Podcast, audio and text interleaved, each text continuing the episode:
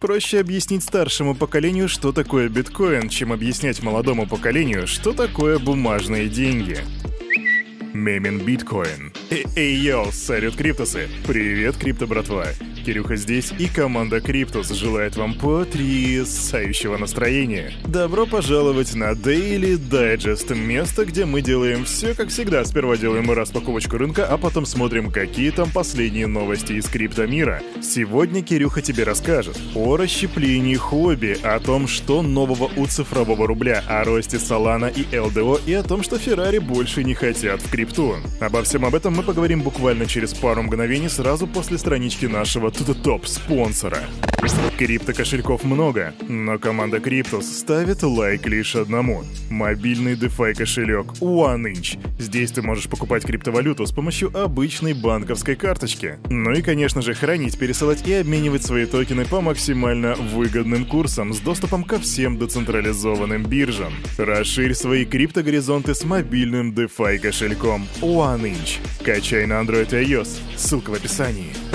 Каждый порядочный криптон должен с утра ходить на рынок, чтобы посмотреть, что там новенького, поэтому давайте-ка будем порядочными и залетаим на Crypto Bubbles. Видим, что FTT, опа, FTT, дорогие друзья, растет на 34,3% и Aptos растет на 27,2%. Вот, а, окей, ладно, с этим мы еще разберемся. Filecoin плюс 5%, Gala плюс 11,9%. Что по падениям? Ethereum Classic минус 5,8%, но тут на самом деле, знаете, 5% в крипте это обычная такая волатильность, поэтому стоит смотреть на то, что растет выше или падает выше, ниже 5%. В нашем случае падение только FEXS в, показывает минус 6%, и поэтому как бы... А, ну и GEX минус 6%. Все остальное находится вот в пределах минус плюс 5%. Да, поэтому отдельное внимание сегодня у нас уходит на... что? На FTT, на Aptos и на Gala. Это наши сегодня лидеры роста. Эх, как бы хотелось увидеть в их числе биткоин, но давай посмотрим, что там биткоин показывает. А биткоин показывает flat.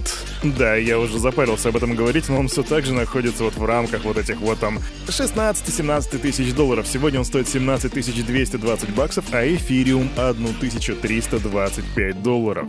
И про биточек мы с вами сегодня еще подробнее поговорим. Капитализация рынка на сегодняшнее утро на 10 января составляет 850 до миллиардов долларов и 253 миллиона.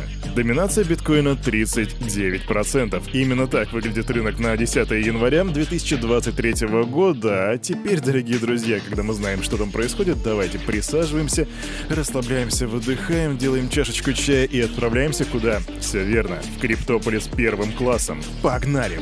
Фух.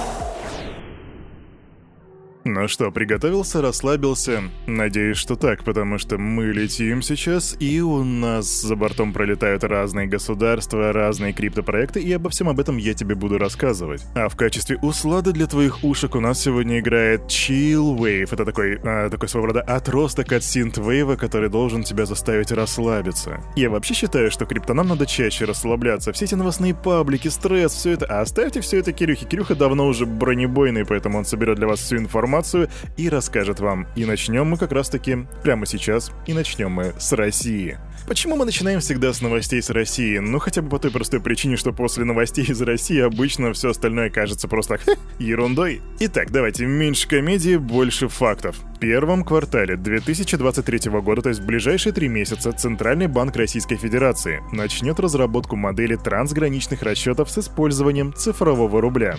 Об этом пишет издательство «Коммерсант» со ссылкой на презентацию о проекте CBDC. CBDC, дорогие друзья, напоминаю, это цифровая валюта центральных банков. В общем, в этом документике представлены две различные модели трансграничных расчетов. Там в действительности, как всегда, у нас в России любят сложное описание, поэтому я, с вашего позволения, его для вас упрощу. Первая модель говорит о том, что две стороны заключают между собой соглашение, в рамках которого они будут обмениваться цифровыми валютами между собой. Каждое государство будет своими резервами, своими, своими мощностями, своими силами обеспечивать на своей стороне правильную конвертацию одной валюты в другую. Ну и, соответственно, все это будет происходить и в обратном порядке. Второй же вариант предполагает, что страна подключается к единой интеграционной платформе, которая обеспечивает трансграничные платежи на основе выработанных единых протоколов. То есть, как я себе это представляю, это будет либо централизовано в каждой стране происходить, либо это будет через один, один такой единый хаб. Вообще, знаете, если говорить про 2023 год, то мне кажется, что это именно тот год, когда мы вплотную познакомимся с таким явлением, как цифровая валюта центральных банков, когда мы сами пощупаем, что такое цифровой рубль. И пока не могу сказать, что у меня действительно какие-то положительные ожидания от того, что может произойти, потому что цифровой рубль — это как цифровой ошейник. Ну, как знаете, по типу того, что сейчас у Сэма Бэнкмана Фрида на ноге установлен, и, кстати, на самом деле это утверждение гораздо ближе к истине, чем может показаться. К тому же у нас есть уже опыт стран, которые интегрировали в себя цифровые валюты центральных банков, и после этого люди просто убежали в криптовалюту, в какие-то стейблкоины, но это происходило в каких-то небольших африканских странах. Как это будет выглядеть в России, мы будем посмотреть. Идем дальше. Nation. И быстро новость из Гонконга. Там финансовый секретарь Пол Чан заявил о готовности юрисдикции принять криптовалютные компании со всего мира. Чиновник отметил, что власти недавно завершили работу над режимом лицензирования для индустрии и в соответствии с принятыми правилами к криптокомпаниям будут применяться требования, которые действуют для обычного традиционного финансового сектора. So then, это прекрасная новость из Гонконга, и нам остается только посмотреть, к чему это приведет, как это будет дальше у них выглядеть, и, разумеется, мы будем держать руку на пульсе и сообщать тебе о новых апдейтах в числе первых. Идем дальше.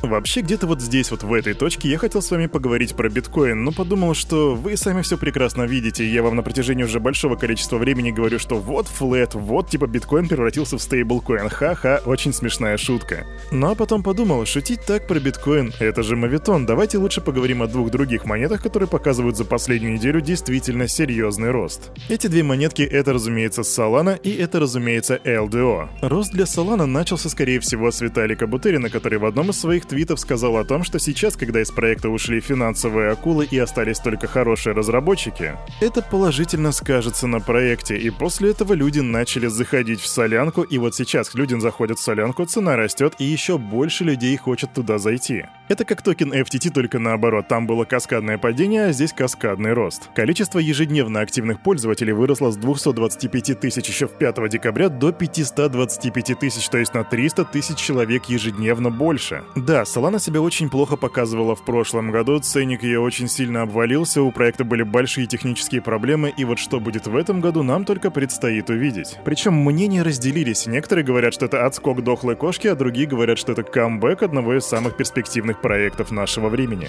Что Кирюха тут может сказать? What is your opinion on it? Напиши в комментах, во что ты веришь, в камбэк или в отскок. Второй же токен, о котором мы поговорим, это Lido DAO, он же LDO. Но почему же он растет? А потому что 5 января января разработчики Ethereum сообщили, что Hardfork Шанхай активируют в тестовой сети уже в феврале. Дело в том, что Lido Finance дает возможность пользователям зарабатывать на стейкинге токенов вроде Ethereum, Polygon и Polkadot. Собственно, люди начали туда заходить, людям стало интересно, ценник вырос. И все это выглядит очень просто, и каждый мог заработать, но вот в действительности, а кто верил в возвращение Solana? Да и возвращение ли это? В общем, пиши свое мнение в комментах.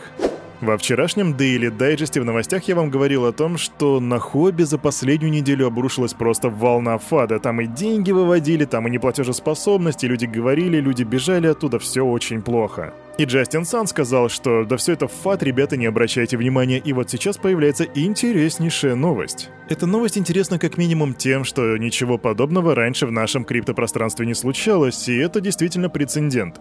Суть в том, что южнокорейское подразделение криптобиржи Huobi будет отделяться от глобальной платформы. Посмакуй эту идею. Это примерно как если бы Binance US взяли и просто отделились от Binance или FTX US в свое время отделился от FTX. Понятно, что там разные юрисдикции, но теперь это будут разные компании. Пока все, что нам известно, это то, что разделение компании происходит из-за конфликта между Huobi Korea и Абы просто биржей Huobi.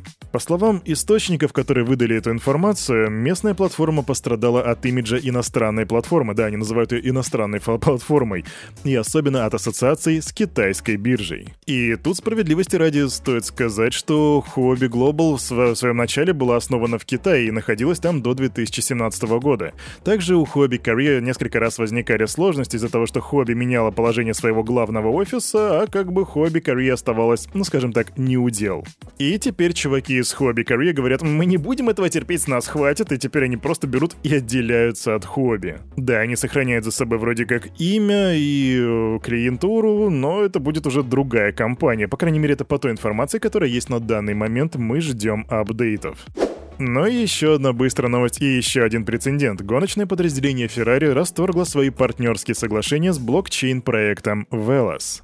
Их партнерство было заключено в 2021 году и предполагало ежегодное финансирование на сумму 30 миллионов долларов. Оно было направлено на повышение вовлеченности фанатов путем выпуска всяких тематических NFT-шек и включало расположение логотипа Velos на гоночных автомобилях и костюмах. И вот по данным, которые у нас есть, гоночная команда не соблюдала условия, которые позволяли бы Velos создавать свои NFT-шки, а криптокомпания со своей стороны переживает сложность с финансами. И согласно источникам, теперь стороны будут рассматривать прекращение прекращения своего сотрудничества через суд. На моей памяти, дорогие друзья, это первый раз, когда какой-то крупный производитель отказывается от своего криптопроекта, вернее, как от взаимодействия с криптопроектом. Поправьте меня, если я не прав.